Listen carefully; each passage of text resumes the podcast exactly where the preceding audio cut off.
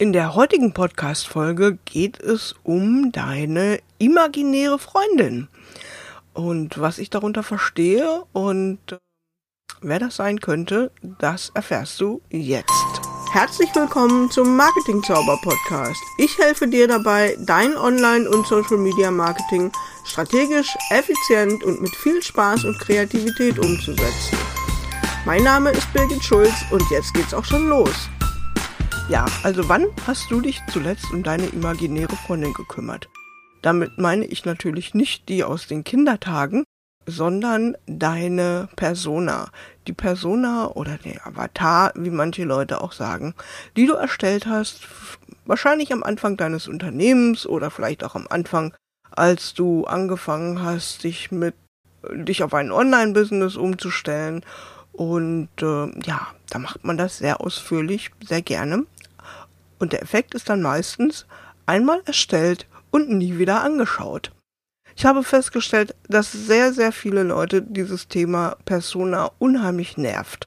Und meiner Meinung nach ist das in erster Linie, weil die Erstellung oft falsch gemacht wird. Und in zweiter Linie, weil die meisten Berater dich nach der Erstellung mit deiner imaginären Freundin alleine lassen und dir nicht erklären, wie du mit ihr effektiv und effizient arbeiten kannst. Das ändern wir nun in dieser Folge. Eine Persona ist tatsächlich ein wichtiges Steuerelement für das gesamte Marketing und wird eigentlich ganz gerne mal komplett unterschätzt. Denn zum Marketing gehört ja auch mehr als nur das Thema Werbung. Auch wenn das äh, die beiden Begriffe gerne synonym verwendet werden, was aber eigentlich nicht korrekt ist. Denn eine Persona beeinflusst die Produkterstellung. Das gilt im Übrigen auch für Dienstleister, also Beraterinnen, Trainerinnen, Coaches, ähm, ja, alle, die eben mit und am Menschen arbeiten. Auch da spricht man im Marketing von Produkten, wenn man von den Angeboten spricht. Dann beeinflusst die Persona natürlich die Preisgestaltung. So rum sollte es sein und nicht umgekehrt. Die Persona beeinflusst die Werbung von den Werbekanälen bis hin zum Sprachstil, der Tonalität, den verwendeten Farben, wie sich ein Produkt anfühlt oder auch das Serviceverständnis bei Dienstleistungen. Eine Persona beeinflusst auch den Sales, den Verkauf. Welche Verkaufsstellen stellst du bereit? Und wie funktioniert der Kauf deines Angebots und deiner Produkte halt? Von automatisiert bis persönlich vor Ort. Wenn du deine Persona richtig erstellt hast, sie richtig gut kennst und regelmäßig befragst, dann erleichtert sie dir viele, viele strategische Entscheidungen, mit denen du dich sonst schwer tun würdest. Was also genau sind die Ziele einer Persona? Zunächst einmal diese abstrakte Zielgruppe fühlbar zu machen. Das bedeutet aber auch, dass du dir über deine Zielgruppe schon im Klaren sein musst, bevor du daran gehst, eine Persona zu erstellen. Und dazu möchte ich dir jetzt ein paar Anregungen geben. Eine Persona hilft dir, Produkte zu entwickeln, die einen Sog auf deine Zielgruppe ausüben. Viele arbeiten nämlich umgekehrt, also nach dem Motto, wo ist das Problem? Hier ist meine Lösung. Und wundern sich dann, dass ihre Kurse, E-Books oder Coaching-Angebote nicht gekauft werden. Dabei ist klar, sie wurden definitiv am Markt vorbei entwickelt. Eine Persona kann hier helfen. Eine Persona lässt dich die richtige Sprache und auch Ansprache finden, wenn du Newsletter schreibst, Flyer, Landingpages textest, Blogartikel schreibst, Podcast-Folgen erstellst, Social-Media-Posts erstellst und überhaupt. Also, wenn du weißt, für wen du das alles machst und du damit eine konkrete Person, sprich Persona vor Augen hast, dann ist das alles viel, viel leichter. Das gleiche gilt auch für die Auswahl der Bildsprache für deine Werbung. Und eine Persona macht es dir leicht, die richtigen Touchpoints vorzubereiten und dass du dich dort aufhältst, wo auch deine Zielgruppe zu erreichen ist. Dazu ein kleiner Exkurs ins Jahr 2016. Da war ich mir nämlich noch nicht so ganz klar über meine Persona und ich habe unter anderem versucht, meine Zielgruppe auf Twitter anzusprechen. Ich liebte Twitter, lieb's immer noch. Nur, Das Problem ist, meine Zielgruppe nutzt Twitter gar nicht. Hätte ich damals schon mich intensiver mit meiner Persona auseinandergesetzt, dann hätte ich das ähm, vorher gewusst. Ja, und auch die Preisgestaltung ist natürlich ein wichtiger Punkt für die von deiner Persona beeinflusst wird. Auch hier ein Beispiel.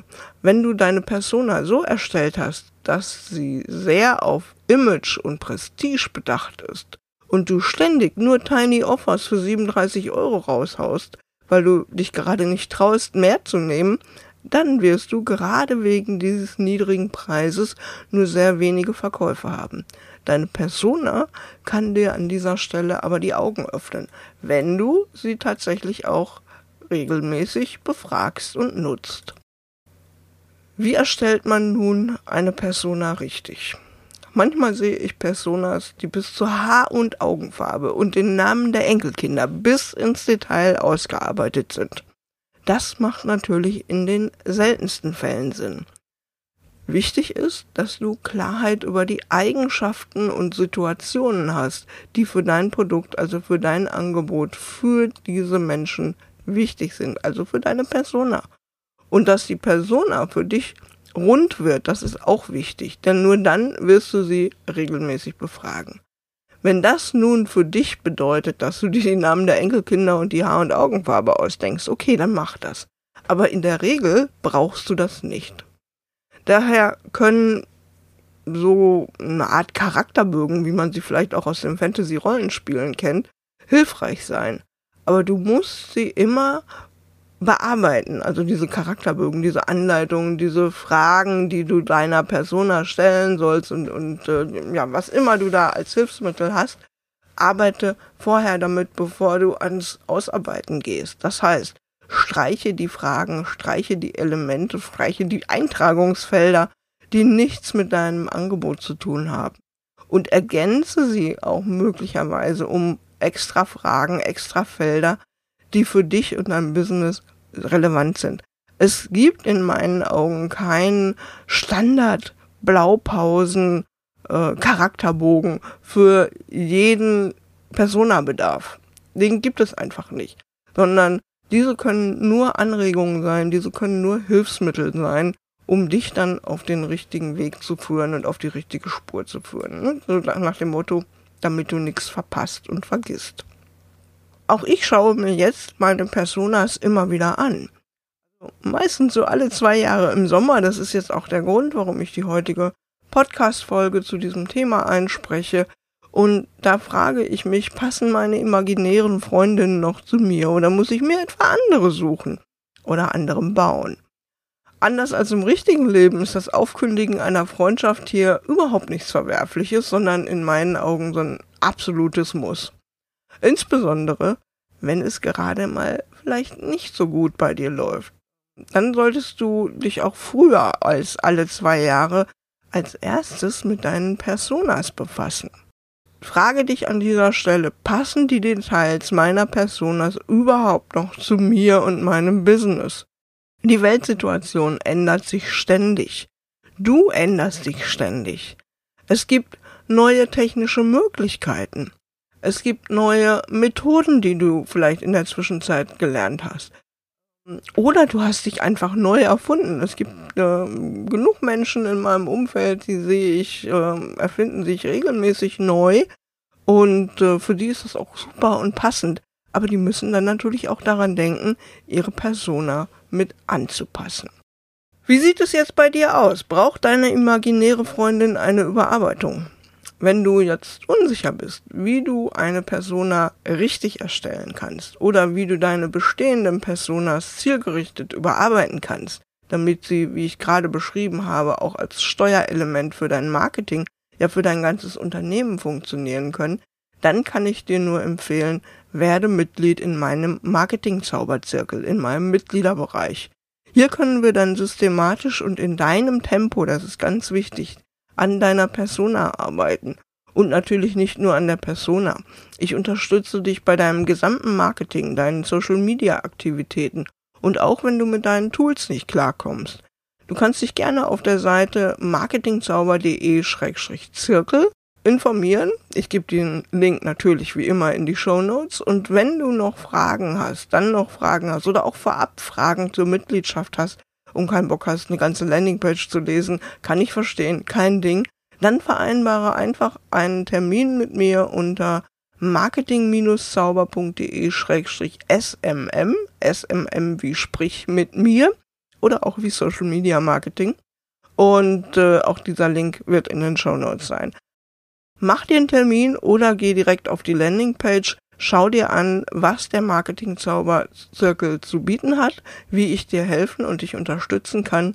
Und das Thema Persona könnte eines der ersten sein, das wir gemeinsam angehen.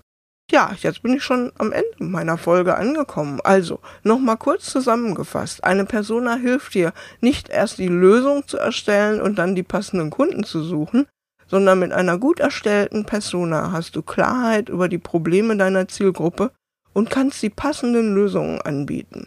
In diesem Sinne, befasse dich mal wieder mit deiner imaginären besten Freundin.